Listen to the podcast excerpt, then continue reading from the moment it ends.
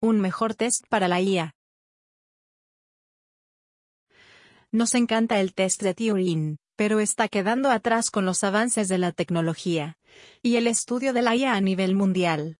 Es por eso que estamos buscando un nuevo método de medir la IA.